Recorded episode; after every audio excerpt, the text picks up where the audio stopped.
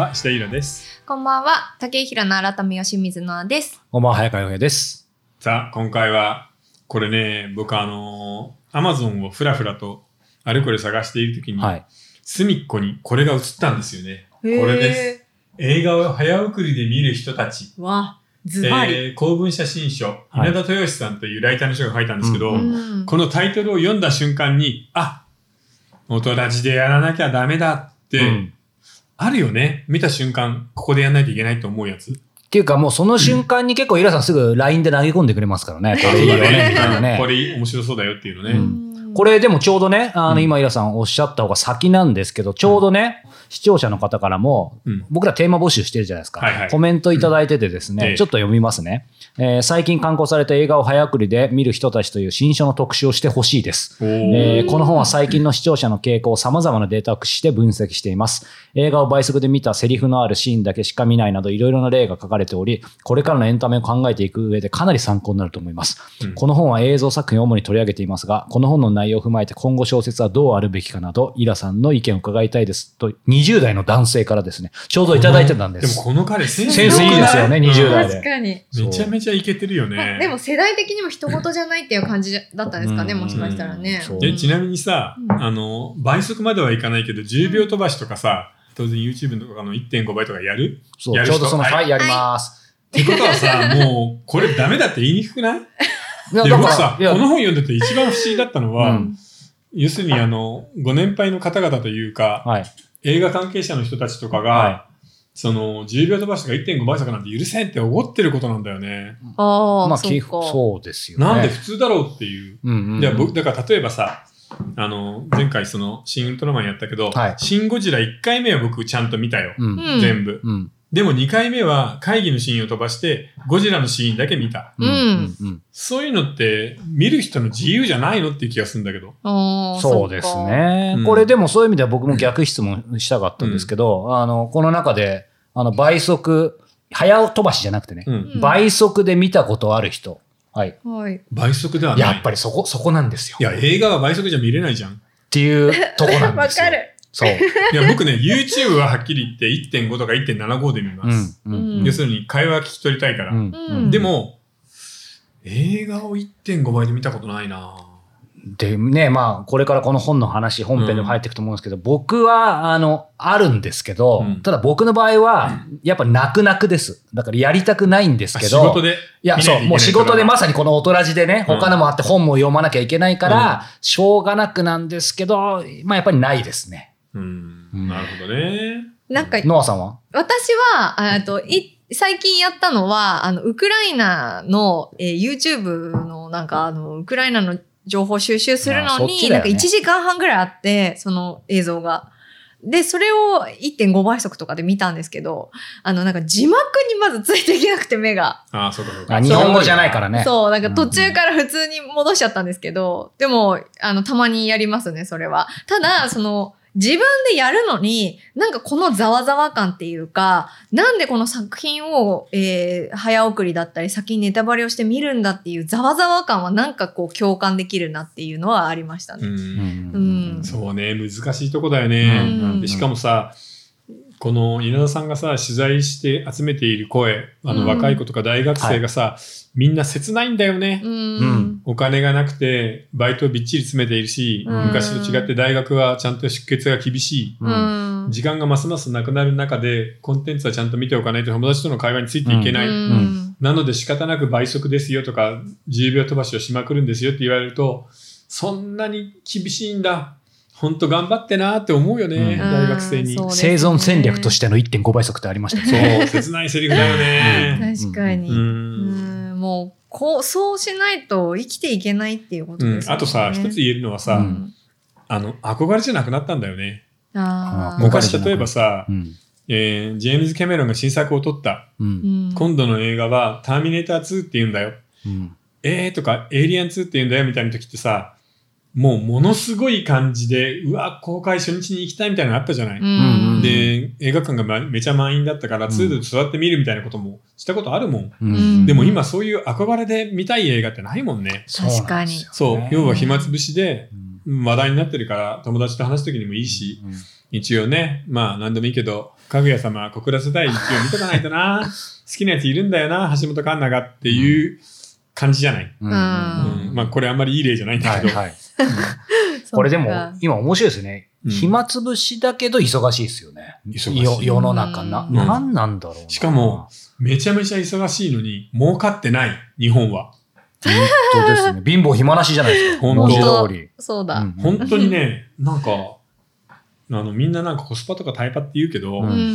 本当に日本って働くことに対するコスパが悪くなった。うん。ギャラが安い。確かうんうんうんうんに、それは本当そうん、だから大学生がさ、こんな苦労するのもわかるよねち。ょっとあのね、うんあの、ネタバレになりますけど、それこそなんかし仕送りの額とかね、そう。あの生活費の話はちょっと衝撃的でしたね。うんちなみに大学生の仕送り額の表が出てるんですけど、一番良かったのはもうね、お察しの通り、バブルのところなんだよね。う。うん。89年、90年が7万8000円ぐらいか可処な。分所得すごいですよ。そうう。んそれが、えー去年ぐらいの大学生の仕送りは、もうお小遣いレベルなの。うん1万8000円なんだって。うんそれじゃあね、ですね。うん。うん本買えないし、うんロードショーなんて見に行けないよね。うんロードショーでは早送りできないもんね。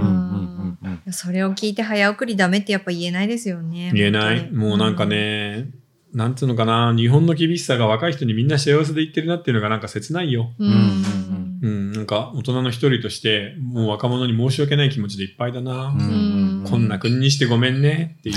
うん確かに。このね、帯もそうですすね。2時間の映画を1時間で見たい。つまらないと感じたら、あとはずっと1.5倍速。会話のないシーンは即飛ばす。見る前にネタバレサイトをチェックってね、でもさ、僕、これ、1.5倍速なんかしないよ。要はそこのところで見るのやめるからね。これはもうしょうがないなあって。捨てるから。でも確かにそうですねそうですよね。見るだけ偉い、本当ーに。いわゆる倍速しないというか、確かに、うんなんか特に僕、僕があったやっぱりそういう特にクリエイティブな結構一線でやってる人、だからむしろ見ないって言いますね、その時点でね。もうやめるっていうね。ただ、さ、韓流のドラマみたいに引っ張り方が上手くてさ、ただ1話75分なのに16話あったら、うんこの回はダメだなっていう時はその回飛ばして捨てる。あえうんー、そうかそううんか。だって16本見らんないもん。で、しかも脚本家が引き伸ばししてんなっていうのが分かるのがさ、あー3回とか続くとさ、それで4時間だからね。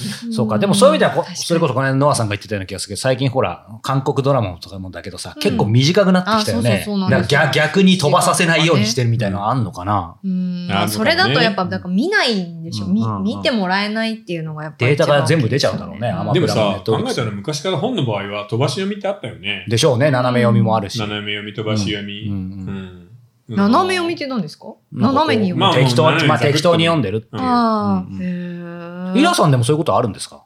えっ、とね、資料的なものに関してはやる。早いよ一冊10分あれば読めるから。そうすると一番この言い言われ方嫌ですか？ある意味速読ですね。それはね、でうんも速読とはまたちょっと違うんだよね。うんうん必要なところだけチェックして、あの、例えばこういうふうに赤線とか引きながああ、もう最初から自分であるんだ。へえ、さすが。うんうんうんうんそうなんだ。うんいやー、これちょっとね、またいろいろ話をしたい、聞きたいこといっぱいあると思いでもは。っきり言って、今、これ YouTube 見てる人は、うんやってるに決まってんだろうと思ってるよね。うんっていうか、これ確かに1.5倍速ですよ。常にね。うんてか、この間もそうです1.5倍速ぐらいちょうどよくないこれ？うんうんううんん。と思いますね自分で言っ。てもそう思うもんね。うん1.5倍で喋りたいわ。はい。むしろね。はい。。ということで、この後ね、本編で、はい、いろいろ話をしていきたいと思いますが、ここで、はいえーご質問お便りはい。おお願いし便ります。でいきたいと思います。はい。えー、緊急配信、ウクライナ侵略を考えるの YouTube を見てくれた人からのお便りなんですが、はい。えー初見です。私は無学なものですが、せ世界情勢などに少しならず興味を持ち、うん奇形のこの動画を検索ヒットしました。うんえーものすごくわかりやすく、かつ楽しく聞ける感じにとても引き込まれました。お三人様の声もよく、とても聞きやすいです。基本的に主さんの深い知性に支えられた、誠に質の高い三人のトークの動画だと思いましおっしゃる通りですた。ね。主さん、主さん。ありがとうございます。えーでもさ、あの、時事問題ってあんまり取り上げないんだけど、うんこういうの見るとちょっとやっておいた方がいいんだなと思うね。ね、うん本当思いますね。うんなんか次に事件あったらやろうね。はい、事件事件追っときますね。うんはい。で、次、えー質問です。えー20代の男性からいただいております。えー、ノアさん、早川さん、イラさん、こんばんは。はい。えーいつも楽しく拝見しています。私は小説を読んでいると不思議に思うのですが、うんなぜ小説家の写真は高確率で頬杖をついているのでしょうか？ついてる、ついてる、ついてる。ほら、ついてますよ。あのうね、ん持たないんだよ。え、なんか落ち着かないとかそういうことですか？ポーズいや、要は俳優さんと違うから。芸能人じゃないですもんね、そう元は。。右斜め45度とかさ、正面から普通にポートレートを撮って持たないんですよ。うん。かる。なるほど。それね。それだけ？続きはえー、太宰治や村上春樹などなど多くの小説家が頬杖をついているイメージです。法税ついてるあるありますねうんこれには何か理由があるのか教えてほしいです。ちなみに IWGP 一作目の単行本に掲載されている若かりし頃のイラさんも頬杖ついています。ああ、あのね、やってって言われるのよね。あーですよへね。はい。で、要は、あの、法税つくと、あの、ロダンの考える人じゃないけど、あ何かを試作しているんだという雰囲気が出せるのが一個。ーはいそれと、手の動作が入ることで、フラットでつまらない画面が面白くなるっていうのが2個。うんそして、えー小説家は大体イケメンじゃないっていうのが3個。えーこれによってですね、えー小説家のポートレート、頬杖説っていうのが出てくるわけです。なるほであど。と芥川龍之介の頬杖写真があまりにもいいからねそうかあれかっこいいですようんね。やっぱあれが大きかったわけですね。でも芥川龍之介は、まあ、ものすごい鬱の人だし、うなんだとね、チャランポランでいい加減な人だったんで、まあ、あれを人前でできる人だっていうふうに思った方がいいよ。要は、あの、つ小説家の中のビジュアル系です。あの、自分に用意きやすいタイプね。なるほど。確かに酔ってんな、あれ。これでもせっかく収まったところで、ちょっと粘って恐縮なんですけど、そういう意味で僕はいつも、まあ、あの、イラさん小説家のちょっと別枠ですけど、まあ、ここ起業家集団じゃないですか。はいはい。起業家集団も結構みんなプロフィール写真撮るじゃん、はいはい。で、撮ってそれこそ、あの、こう、頬杖ついてんのとかさ、うんなんか俺は、いや、ないんだけど、うんあれそれはなんでなんでもすか私、あの、初めてその、えー自分の潜在写真みたいなの撮るときにアドバイスもらったの、ろくろ回せって言われました。